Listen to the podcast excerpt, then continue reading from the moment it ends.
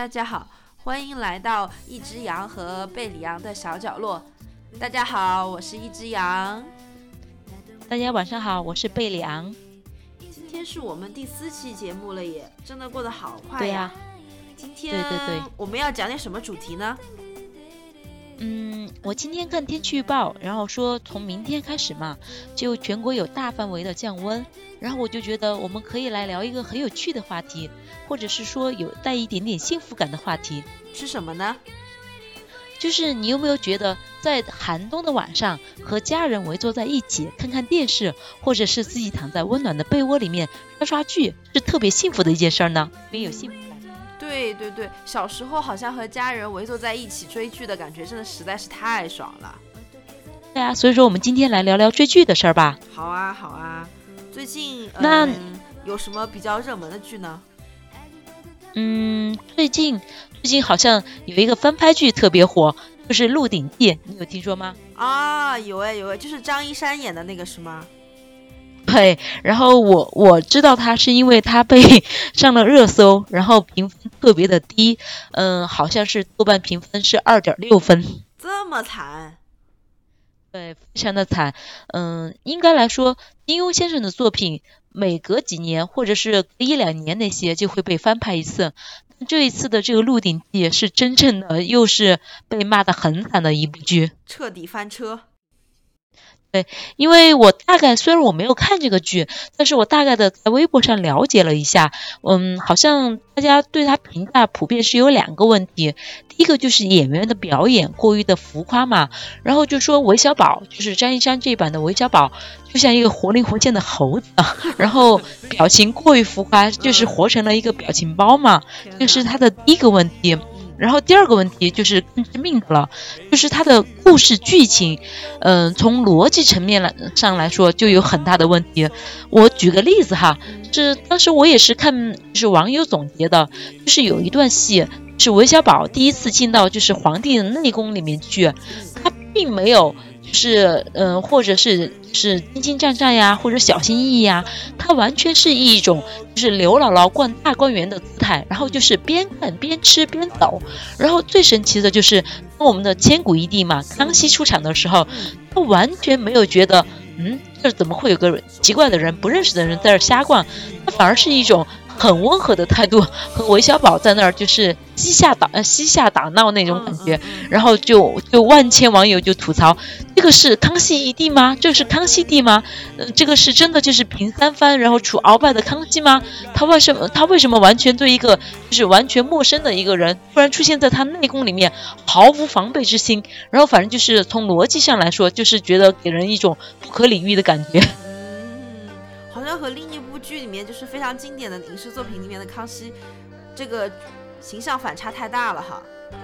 对，因为我当时也是看网友总结嘛，然后大家就说，呃，因为之前不是有很多珠玉在前吗？然后包括是周星驰呀，包括是梁朝伟呀，还有包括陈小春啊，很多很多影视剧都演过韦小宝嘛，然后。他就列举了，当时我就看一个网友嘛，他就列举了周星驰那版的那个韦小宝嘛。虽然大家对周星驰的电影普遍的评价就是喜剧片嘛，但是其实你仔细的去想他的每一个细节、每一个逻辑思维、每一个就是剧情的设计，其实都是很到位的。他在那个就是电影里面，他设计的那个韦小宝和康熙的。见面，它中间有一个就是缓冲的人物，就是建宁公主。她其实是通过建宁公主的引荐，所以说让康熙帝第一次见到韦小宝，不会那么突兀的觉得，哎，这儿突然有个人，然后我还要和他两个交谈，还要和他发生是一系列的互动那些。其实正因为有了建宁公主，她的调皮捣蛋，然后她把韦小宝引进了皇帝的书房，然后进而让皇帝和韦小宝见上了面，所以说才有了下面后面的那些种种的交流。这样的逻辑思维就是很合情合理的。而比起张一山的这部，他就太突兀了，突然一个人出现在自己的内宫里面，而康熙帝作为那么聪明的一个皇帝，毫无。就是觉得毫无觉得违和感，然后就进而就是一嗯就面带微笑的和他继续的交流下去。这样子想的话，确实是有一点的太突兀了。嗯，对对对，所以可能也就是因为这些，所以遭到大家吐槽嘛。对，所以说，嗯，所以嗯，就是近就近几年嘛，可能确实还是因为资本的力量嘛，大家就觉得拍一部剧，只要是呃有顶级的流量的演员，或者是有一些夺人眼球的一些剧情的编撰，就可以很红嘛。但是其实我觉得，嗯，现在的剧往往不如一些古早的剧。经得起时间的考验，因为我自己嘛，就是特别特别喜欢看一些很古老的剧，然后但是我觉得那些剧真的就是事隔多年后再来看，一点都不过时，而且就是常看常有，然后温故知新的那种那种存在。说起这个，我就会想起来每年暑假都不会错过的《西游记》，对吧？对对对，我你知道我是一个资深的《西游记》爱好者，然后我真的就是不夸张的说，嗯，从小到大就是现在看《西游记》嘛，真的应该来说是看完整版的《西游记》，我大概已经看了不下二十遍了吧，就是一集不落的看，我已经看了不下二十遍了。这么多！对啊，然后因为就是《西游记》八六。八六版的那一部嘛，就是呃六小龄童演的那一部，我真就是我心目中的 top one 嘛，我心目中嗯排前三，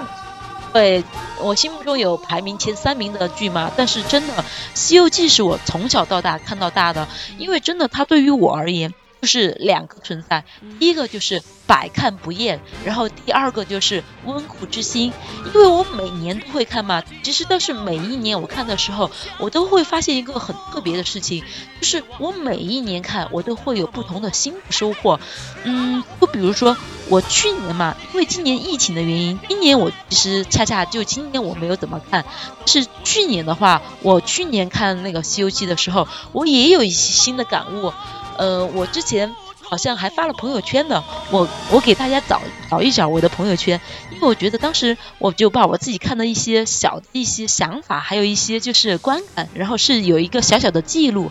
嗯，我这我这看到我上一次看《西游记》嘛，就是去年看《西游记》嘛，我当时就发现了有三个问题，我觉得特别有意思，然后今天就想给大家分享一下。是第一个问题是什么呢？一个问题就是，嗯，大圣嘛，是我们的那个孙悟空嘛，他是天生地养，野性难寻嘛。然后他先有大闹天宫，后有挑衅佛祖嘛。但是为什么他被关押了五百年后，就可以完全无缝连接的，就是心甘情愿的陪唐僧去西天取经呢？这仅仅是因为对力量的恐惧，而不不需要思想改造就可以达到这么好的效果呢？还是紧其后？打怪西行就是大圣嘛，和佛家的各路菩萨呀、佛陀呀、行者呀都很熟悉，言语交谈之间还透着几分亲密。那么到底是什么时候熟悉起来的呢？是在大闹天宫之前。那么那个时候其实西西方的佛家根本就没有露过面。是在大闹天宫之后呢？然后是大闹天宫之后就直接就是武力镇压的五百年。难道是那五百年，然后佛家的各路人马悄悄的就到大圣面前去刷的脸吗？然后这个是我当时就觉得第一个疑问。然后第二个疑问呢，就是，嗯，大家都知道，呃，就是唐僧师徒嘛，然后他们三兄弟，悟空、悟净、悟能嘛，这三个名字一听嘛，就是感觉是同门同系。但是其实悟空这个名字不是唐僧取的，是菩提祖师。所取的，然后这唐僧给大圣的那个名字取的是行者，而无能和无尽这两个名字是观音是观音赐的，所以说观音给那个沙和尚还有猪八戒取无能和无尽，他是为了向大圣示好吗？还是为了让就是二师兄沙师弟从名字上就向大圣看齐呢？然后这个就是我当时想到的第二个点，然后第三个点。也是很，就是之前都没有觉得，去年看的时候，一下子就觉得这个真的是个很神奇的点。嗯，就是嗯，不知道你有没有注意到，就是我觉得是唐僧的那个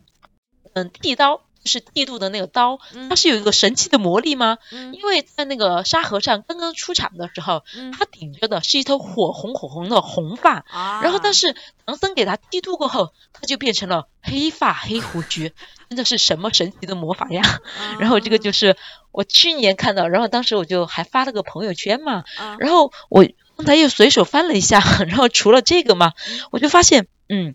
仅仅是两天之前，就是我刚才发的那那条朋友圈的前两天嘛，我就发现了，我就发了另外一个朋友圈，就是说我每次看到《西游记》的第十集嘛，就是这个呃八六版。是八六版，八六版的这个《西游记》嘛，它的第十集的时候，我都真的就是每一次看，每一次都恨不得把那个唐僧从那个电视机里面抓出来暴打一顿，真的是。你看，你现在记得第十集讲什么内容吗？第十集讲的是什么嘞？就是最经典的三打白骨精呀。啊，然，但你为什么要暴打唐僧呢？你真的是，你不知道。就是真的，唐僧在我眼里面就是做啥啥不行，然后别人他最行。他明明自己就是，呃，就是副武力值的那种武力渣，然后是一路都靠他的那个大圣，然后靠他孙悟空的这个徒弟嘛，帮他去披荆斩棘，然后嗯嗯降妖除魔嘛，扫清前路嘛。但是他居然。就完全都不相信那个孙悟空，就全部就信那个白骨精的片面之词。然后当时真的就是悟空要解释嘛，他的师傅完全不听。我每一次看，每一次都是真的记得冒火呀！而且我这还记得一个很神奇的事情，就是我记得在我很小的时候，有一次嘛，我看《西游记》嘛，也是看这个第十集，当时就气得我眼泪汪汪的嘛。然后我不经意的时候，我我转过头嘛，我爸当时在和我一起看，当时我一转头我都惊呆了。仅是我眼泪汪汪的，我爸双眼都饱含热水、热泪，然后 对我爸和我同款的义愤填膺，我们俩真的都是当时对那个唐僧嘛，真的是超级无语，就想的是啊，孙悟空好冤枉啊，唐僧真的是好笨呀，完全不是明辨是非，完全都是就是做不到，他既自己做不到那种就是降妖除魔嘛，居然连最基本的判断是非都不懂，然后所以说真的就是虽然若干年后我再看。《西游记》嘛，每次看每次都有新收获，是每一次看到这个第十集，是永远的义愤填膺，永远的都是同款愤怒，捶胸顿足，替孙悟空不值。对对对对对，特别是看到那个他就是双眼通红嘛，然后给师傅嘛叫师傅嘛，然后师傅不理他，然后他就给师傅磕了个头嘛，然后就走了，一步三回头的就走了。那个配乐又配的特别好，每一次看到那儿，我真的都是要气死了，你不知道。嗯，我我突然想起来，前两天我看过一个特别有意思的话题，就是关于《西游记》的，就是如果你把《西游记》倒回来看，从最后一集开始看，就发现它其实可以叫另外一个名字，叫。唐三藏升职记，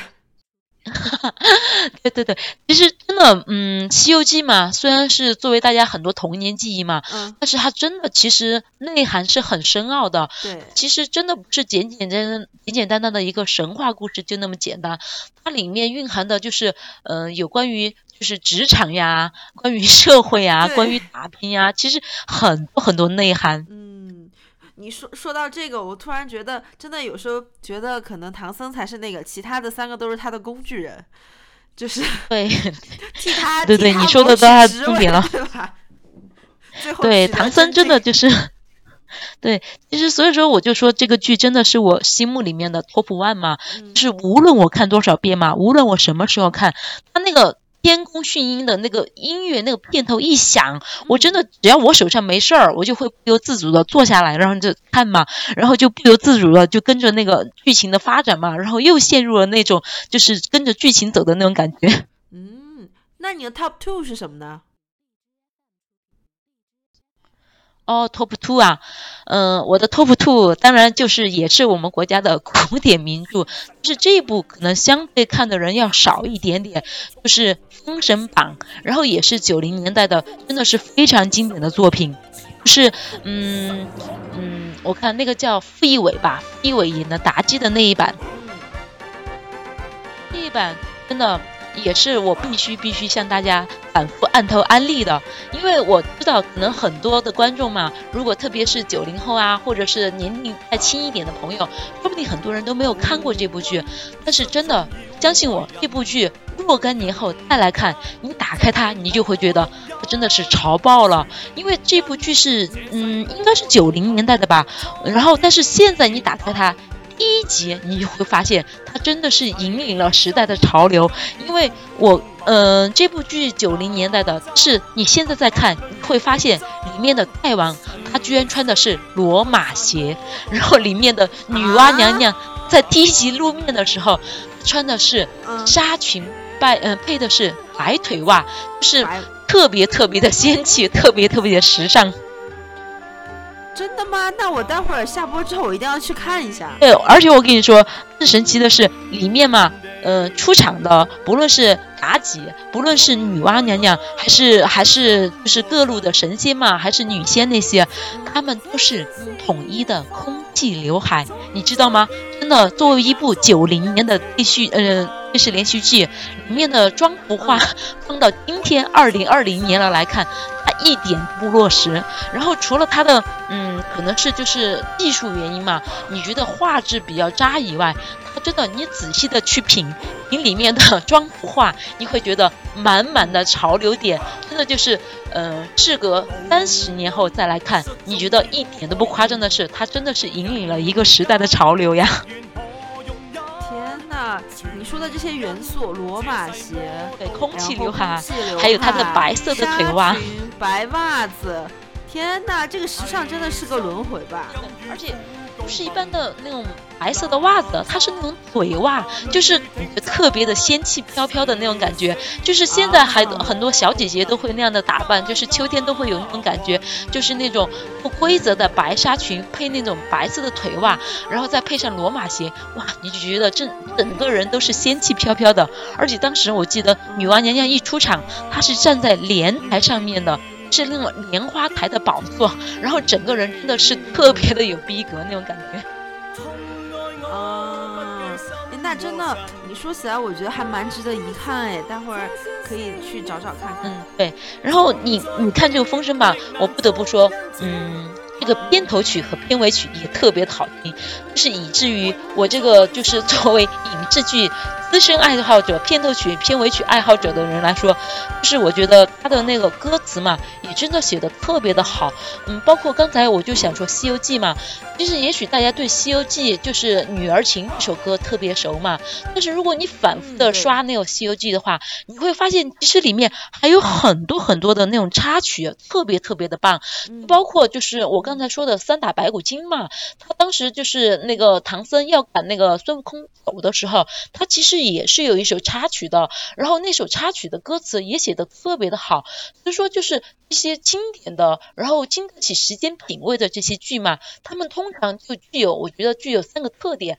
第一个就是他们的细节做的特别的好，就是包括剧情呀、嗯妆服化呀那些，这个是第一个，就是剧情细节做的特别好，全部都是经得起时间考验的。然后第二个，我就觉得他们连配乐。或者片头曲，或者片尾曲，都是非常打动人的。你不说《西游记》，你不说《封神榜》，你就是说那种《红楼梦》嘛。你知道那个《红楼梦》一开始，对吧？那个、那、那个、那个石头记的那个音乐一响起啊，你全身鸡皮疙瘩都起来了，你就知道哦，《红楼梦》开始了。嗯，包括一些什么就是《新白娘子传奇》，对吧？那个开头，那个那个音乐一响，你也知道哦，非常有对，那个就是新白对，那个就是《新白娘子传奇》开始了。然后这是第二个点，就是它的音乐也做得好。然后第三个点，我就觉得就是好的剧嘛，有一个还是一个共通点，就是嗯，不论你什么时候再看它，它不论隔了多久，它会给你一些新的启迪。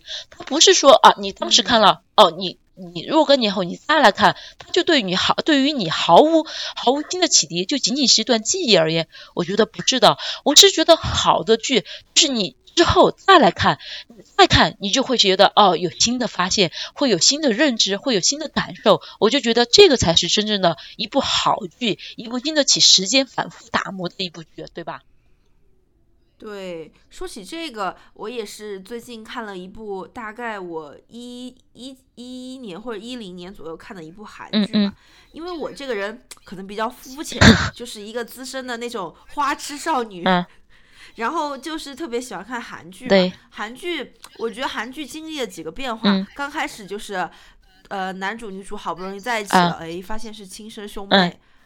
或者是男主女主好不容易好不容易发在一起了，发现出车祸了，啊、这就是以前韩剧的套路嘛。对，已经套路等。到这些年，可能他也不走，就是这种画风了。但是突然就是想起来，我前两天嗯在优酷上面重温我嗯看的那部叫《魔女魔女幼熙》的剧。哦为什么会看这部剧呢？就是有一天，嗯，突然在看了重温了，就是韩国有个电影叫《建筑学概念》。因哦为，这个电影也很神奇，他本来是想捧韩家人，嗯结果捧红了秀智，嗯结果秀智成名成为了国民初恋。虽然我觉得这个电影很好看，但是我们今天要讲一下《魔女幼熙》这个剧。嗯为什么要讲这个剧呢？因为它就跟你刚刚跟我讲的这种经典的剧形成了鲜明的反差。嗯，什么反那个差？时候，我记得我年少无知，嗯我看这个《魔女幼熙》的时候，嗯哇，就觉得天呐，就是多么希望男一和女一快点在一起，因为希望他们拥有。甜甜的爱情。但是，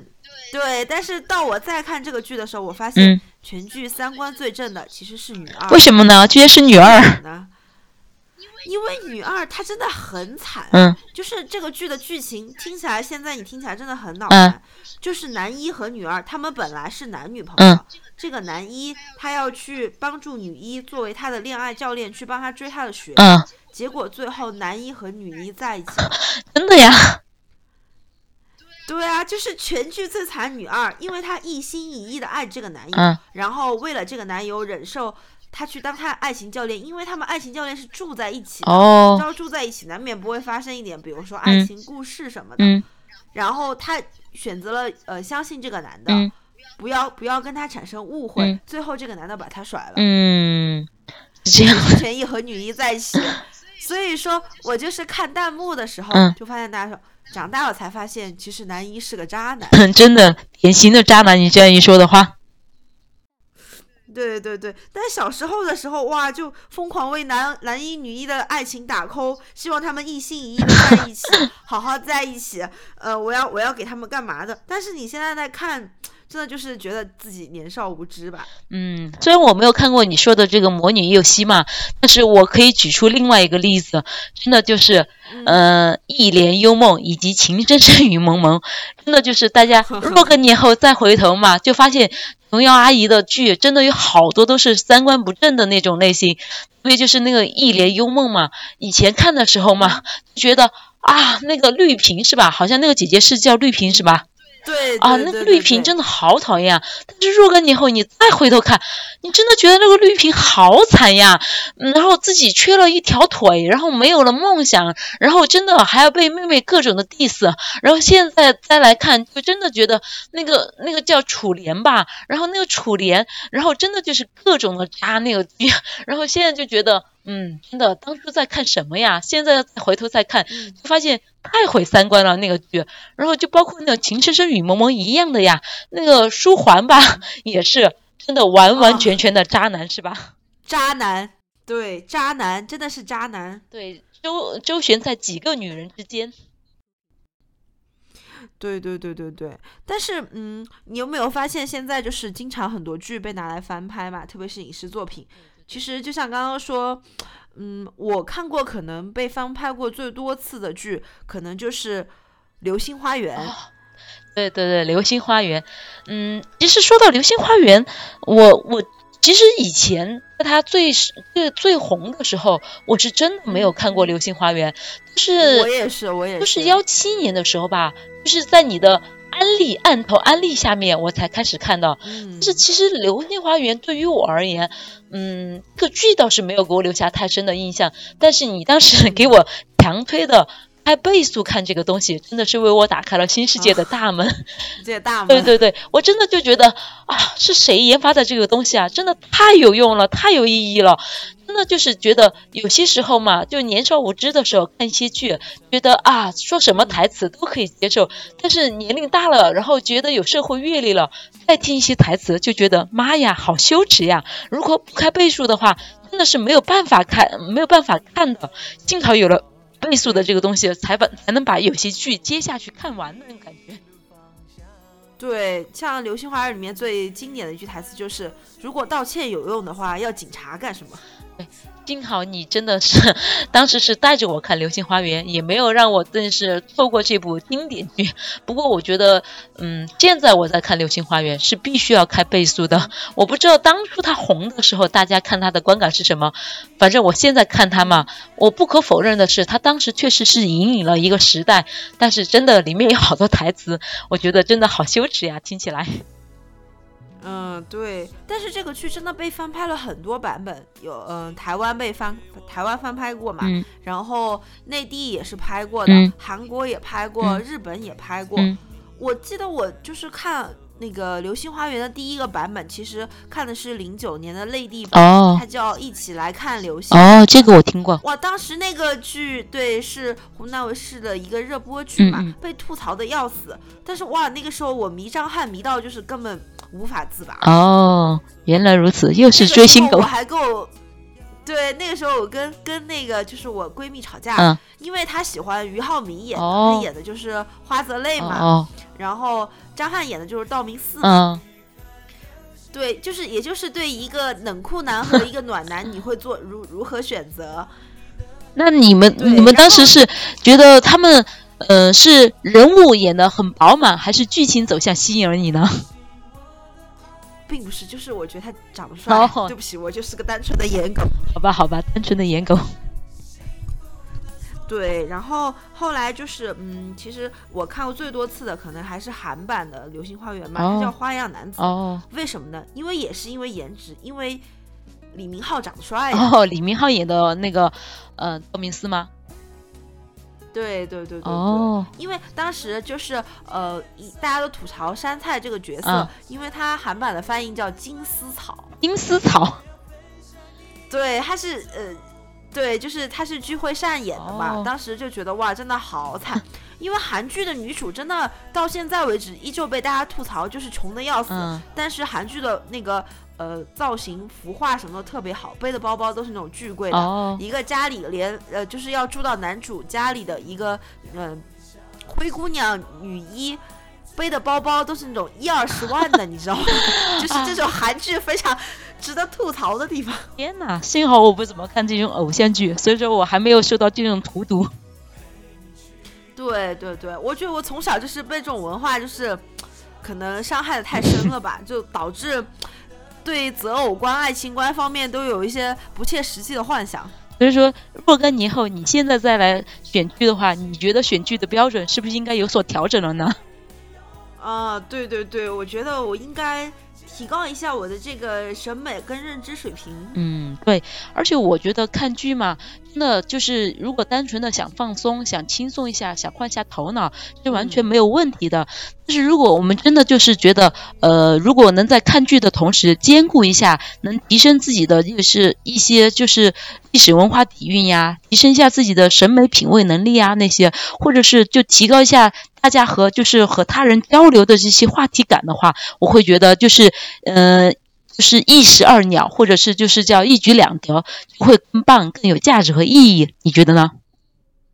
嗯，对对对，但是我们偶尔放松的时候，还是可以看一看别人甜甜的恋爱啊，那肯定呀自。己也不知道什么时候会拥有。我们每一天都在为别人甜甜的恋爱而流泪，每一天都是在赞叹这是什么恋神仙爱情呀？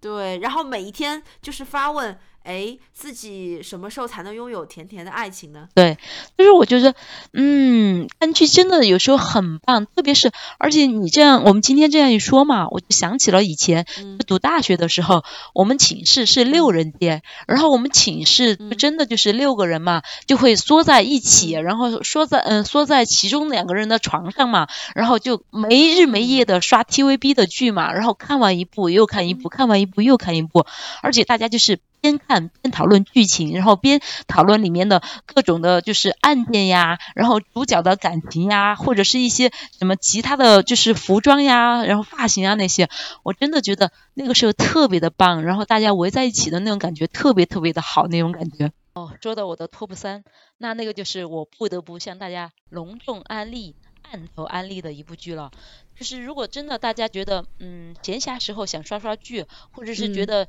呃，就是放一个白噪音，在家里面当背景音乐的时候，也可以放嗯它。就是我钟爱的《康熙王朝》，真的，这个啊《康熙王朝》也是我从头到尾嘛，因为它有两个版本，呃，是其实集数是呃，就是内容可能有稍微的差异，但是大多嗯数时候它应该是五十六集的版本。然后这个五十六集，我也可以说是从头到尾，我拉全拉全集看完了的话，我应嗯该是看了也是不下二十遍。哇，这么多，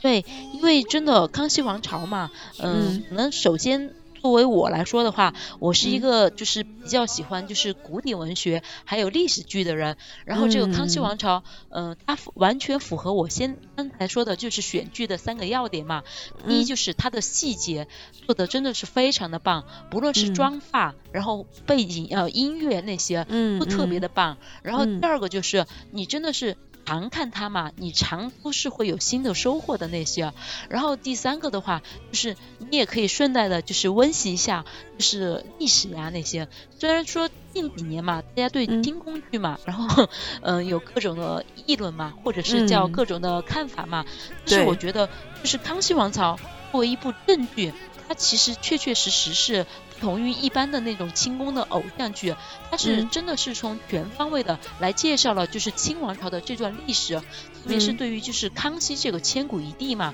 他这个个人的这个一一生嘛，他其实是介绍的真的是非常的详实，而且特别就是嗯，我给大家我给大家我给大家举个例子吧，就是他的那个背景音乐嘛，真的就是特别的考究，他的那个背景音乐，他那个背景音乐其实。就是叫上天再借五百年嘛，啊，其实看他的整个的那些，你真的就觉得，确实一个王朝嘛，或者是一段历史嘛，它确确实实一个王朝，它是要经历非常多的东西，它才能沉淀下来、积累下来。作为我们国家就是五千年的历史上，嗯，历史长河的一段嘛，确实是浓墨重彩的一笔。然后大家看的时候，也确实是可以看到我们国家。从是一个王朝的极盛的时候，就逐渐逐渐发展壮大，到后面就可能是因为我们我们觉得最后的一个封建王朝嘛，就是清王朝稀松。从这个角度来看的话，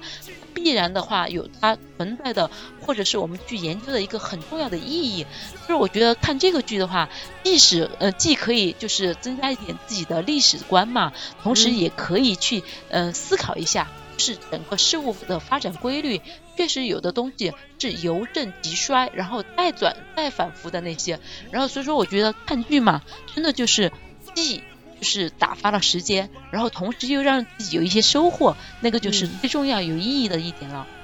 对对对，这点真的非常重要，就是嗯，还是应该汲取一些有用的知识吧，不光是花费一些时间，好像嗯在耍废或者是干嘛的。对对对，所以说，呃，刷剧真的是刷剧一时爽，一直刷剧一直爽。然后，但是大家还是应该就是有选择的刷剧。至于就是比如说比较雷的翻拍剧啊那些，有时候大家就多上上豆瓣，对，多上上豆瓣或者是微博，然后呃避免踩雷，然后避免耽过大家大家的时间。嗯，好的好的。那那也欢迎大家在下面跟我们留言，就是看一下你自己有没有什么想跟我们分享的作品，觉得重温一遍的时候有什么不一样的感受呢？嗯，好的呀，我就觉得如果大家和我们有互动的话，我们也可以一起讨论一下大家最爱刷的剧是什么，什么剧刷的最多呀？对对对，好的好的，那么我们今天晚上温暖的小时光就要到此结束喽。好的呀，那我们就下次再见吧。拜拜，拜拜。